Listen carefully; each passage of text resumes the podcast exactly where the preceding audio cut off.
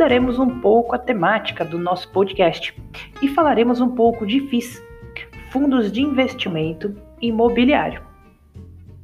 Bom, nós da Petro seguimos acompanhando a evolução do mercado nesta pandemia, bem como os comportamentos dos fundos imobiliários presentes.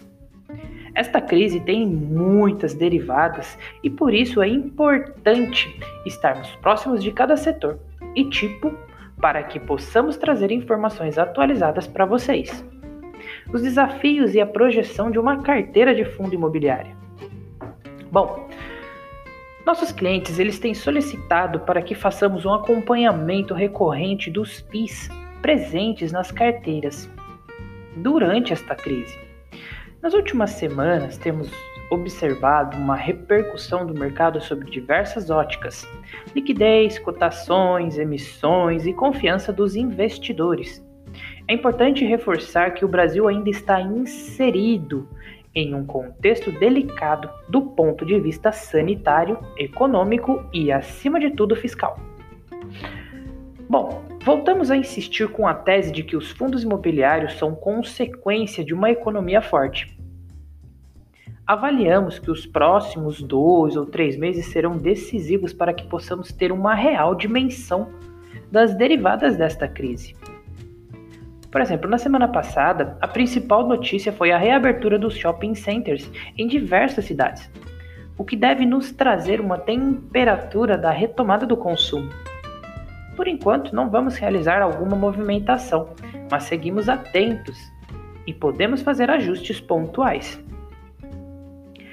Vamos destacar que quatro, quatro FIIs recomendados têm apresentado uma boa repercussão, uma boa recuperação embora as distribuições sigam comprometidas.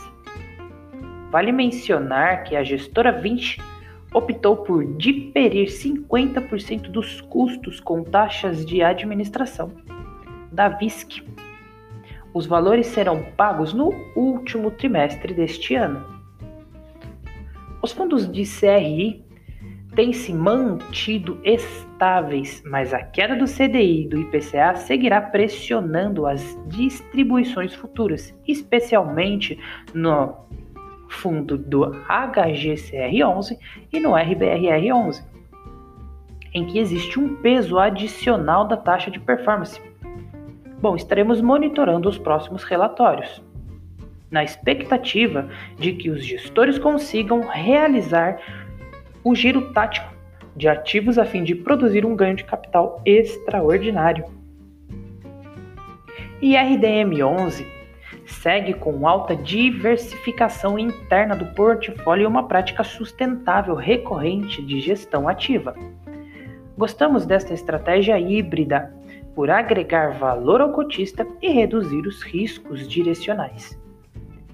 VRTA 11 mantém sua carteira e fluxos estáveis, visto que, os, visto que o gestor equacionou os riscos de custo de curto prazo com negociações diretas com alguns devedores. Vale também destacar que o portfólio está equilibrado em relação aos cupons médios dos RCIs, e principalmente pelo fato de não ter o custo recorrente de performance que favorece os resultados líquidos ao cotista. Em tempo, uma nova emissão deverá ocorrer em breve, conforme o nosso comunicado. 18 de 5 de 2020. Traremos mais algumas informações para vocês, assim como os materiais oferecidos já no decorrer dos dias. Bom, no setor logístico, a nossa carteira, os nossos estudos têm se mostrado resiliente a exceção é o FIB11, que sempre foi um ativo estável em razão da qualidade de vacância reduzida. Porém, nesta crise, muitos diferimentos foram concedidos em virtude da sua exposição ao setor industrial, sobretudo pelo risco direcional da Wetzel, empresa em recuperação judicial. Estamos atentos, especialmente porque 31% dos contratos vencerão até 2021. Agora é importante observar se o pior já passou ou se ainda teremos novas negociações. Notamos que desde a crise a distribuição do FIB caiu cerca de 40%, de 2,80 para 1,70. O último relatório do HGLG11 foi bem impactante, tanto pela inadimplência de 17% das lojas americanas, como, pelas como pela possibilidade de 52% dos contratos serem renegociados. Curiosamente, a cotação no mercado secundário se valorizou, possivelmente pelas reservas acumuladas em lucro de 1,21 milhão suficientes para preservar o atual patamar de distribuição por mais alguns meses. Conforme anunciamos no nosso radar, nesta segunda-feira, o Vilge 11 adquiriu a fração de 66% de um galpão logístico locado para Tok Stock. Em nossa visão, a distribuição média tende a se estabilizar na faixa de 65 centavos em 2020. A cotação já vem refletindo este cenário. O ponto de atenção é a concentração em Extrema, Minas Gerais, mas isso não altera a nossa análise no curto e médio prazo. Por fim, lembramos que 50% da taxa de administração foi diferida para o quarto trimestre de 2020, assim como ocorreu no BISC 11. Em relação aos outros FIIs das nossas carteiras que estão em emissão, estamos confiantes de que tanto a XPLG 11 quanto a HGRU 11 teremos melhoras significativas da relação entre risco e retorno.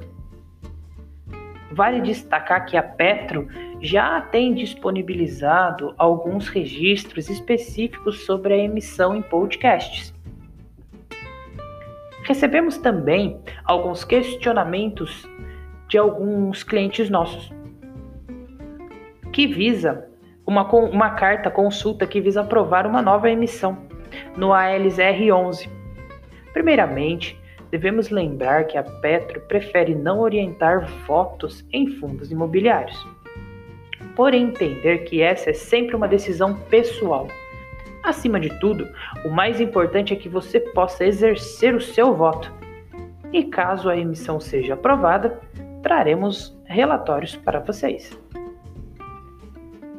Gostamos também do desenho da LZR11, assim como a RBRP11, por serem fundos imobiliários híbridos. O que seria o fundo imobiliário híbrido? São logísticos e corporativos e por apresentar um dividend yield projetado atrativo e com boa margem de segurança. Obviamente, vale monitorar como a pandemia ainda irá impactar seus fluxos futuros. Embora a ALZR11 siga com todos seus contratos adimplentes. Por enquanto, ambos seguem estáveis e resilientes. Lembrando que RBRP11 possui 0,17 centavos em reservas acumuladas de lucros e com viés de distribuição entre 40 a 60 centavos ao longo dos próximos meses. A gestão procurou realizar alocações táticas nos últimos três meses, na expectativa de que possa apresentar relevante ganho de capital no médio prazo. Adicionalmente, vale observar que a principal vantagem do setor corporativo é a baixa replicação de determinados ativos do portfólio, isto é, são propriedades únicas. Por outro lado, são locatários que podem se mudar mais facilmente ou rescindir seus respectivos contratos. Temos também observado que o setor corporativo de alto padrão permanece resiliente especialmente os que possuem propriedades com uma boa localização. Embora o dividend yield projetado deva seguir pressionando, pressionado nos próximos meses, seja por diferimentos ou pelo aumento pontual da vacância. Hoje, o principal ponto de dúvida presente neste subclasse imobiliária é quanto ao real impacto colateral do home office avaliamos que algumas empresas poderão utilizar este método de trabalho com mais intensidade, até a existência concreta de uma vacina. Já outras companhias ainda terão dificuldades para se adaptar, sobretudo por questões regulatórias.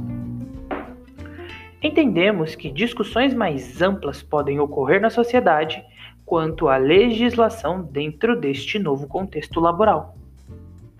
Em nossa visão, isso é sim uma realidade, mas que deve ser implementada de forma complementar, não substitutiva.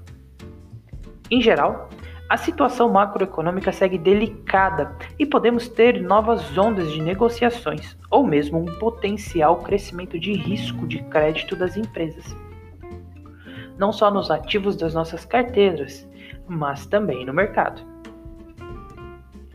Importante reforçar que desde a indicação da RBRP11 para as carteiras dos nossos clientes, esse setor já havia entrado em nossos radares na expectativa de que o mercado corporativo imobiliário em 2020 passaria por revisionais positivas em virtude de uma vacância marginal nos principais eixos, especialmente em São Paulo. Obviamente, a pandemia atrasou esta retomada, mas é possível que surjam novas oportunidades. Bom, no momento, o principal ponto de atenção é a flagrante assimetria entre a economia real e o mercado listado. Temos percebido alguns descolamentos direcionais e isso deve ser monitorado com prudência. Avaliamos que os próximos relatórios gerenciais serão importantes para que possamos perceber a real temperatura de como a reabertura das economias locais efetivamente impactarão as operações das empresas. Esse é um dos pontos mais importantes no qual iremos ancorar nossas futuras decisões. Bom, chegamos ao fim desta pequena conclusão sobre fundos imobiliários e sobre alguns fundos que, temos em nossas carteiras de alguns clientes. Espero que vocês tenham gostado, tenham um bom dia e ótimos negócios!